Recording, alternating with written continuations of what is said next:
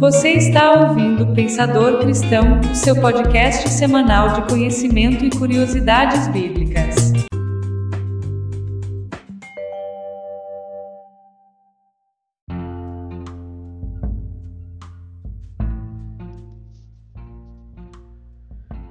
Números capítulo 13, versículo 33 diz: Também vimos ali gigantes os filhos de Anak são descendentes de gigantes. E éramos aos nossos próprios olhos como gafanhotos, e assim também o éramos aos seus olhos. A palavra de Deus vai dizer que Moisés, quando ele ruma junto com o povo a terra prometida, a terra de Canaã, ele envia então à sua frente doze espias, doze príncipes das tribos de Israel doze líderes, doze chefes, doze guerreiros. E eles vão àquela terra. E lá eles passam 40 dias. Ao findar desse período, eles voltam a Moisés e trazem diante de Moisés as notícias, o relatório né, da sua empreitada, da sua viagem. E eles trazem então consigo um cacho de uvas que era necessário que dois homens a carregassem, pelo fato de ser muito pesado.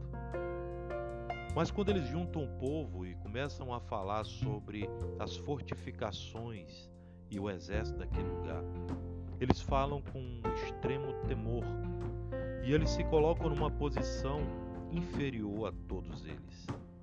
E diz a palavra do Senhor que eles se colocam como gafanhotos, porque eles viram os filhos de Anak, eles viram os gigantes. Então, na mente deles, não era possível vencer aquela guerra, não era possível vencer aquela batalha. Então, diz a palavra no verso 30: Caleb fez calar o povo perante Moisés e disse: Eia, subamos e possuamos a terra, porque certamente prevaleceremos contra ela. O que estava em jogo era uma promessa. O que estava em jogo era uma herança da parte de Deus.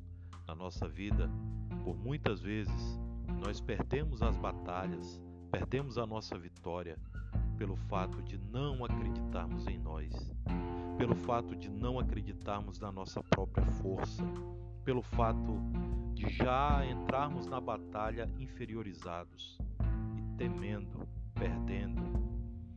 E diz a palavra do Senhor no livro de Provérbios, capítulo de número 24, versículo 10 se te mostras fraco, se te mostrares fraco ou frouxo, no dia da tua angústia, a tua força será pequena. Lembre-se, o teu problema, ele é do tamanho que você imaginá-lo. Se você julga que o teu problema é gigante, você será pequeno. Se você julga que seu problema será pequeno, é você que será o gigante diante dele. Mas lembre-se de uma coisa: o nosso Senhor é aquele que nos dá vitória. A boa mão do Senhor possa estar com cada um de vocês. Que seus problemas sejam colocados de forma verdadeira e que você creia que você é um gigante à frente dos seus problemas, porque aquele que está contigo é maior do que aquele que está no mundo. Pai, eu te louvo pela vida de cada irmão e cada irmã e peço o teu benefício e o teu auxílio sobre eles. Em nome de Jesus Cristo, fortalece-os em suas forças, meu Pai, e que a visão, ó Deus querido, de cada um deles seja uma visão vitoriosa. Assim protege-os de todo